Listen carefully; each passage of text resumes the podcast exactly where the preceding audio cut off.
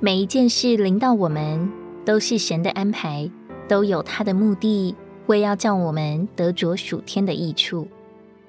到底神要织什么花纹，我们不知道，但是神在那里用以管制我们的每一根线，每一种颜色都有它的用处，每一个图案也都是神为我们安排好的。我们所遇见的每一件事情都有一定的价值。我们今天也许不清楚，总有一天我们就知道主的目的到底是什么。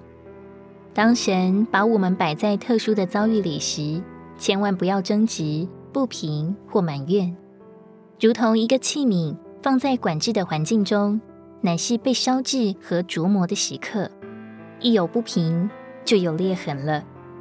挣扎的时候，就是器皿破裂的时候，这器皿就没有用了。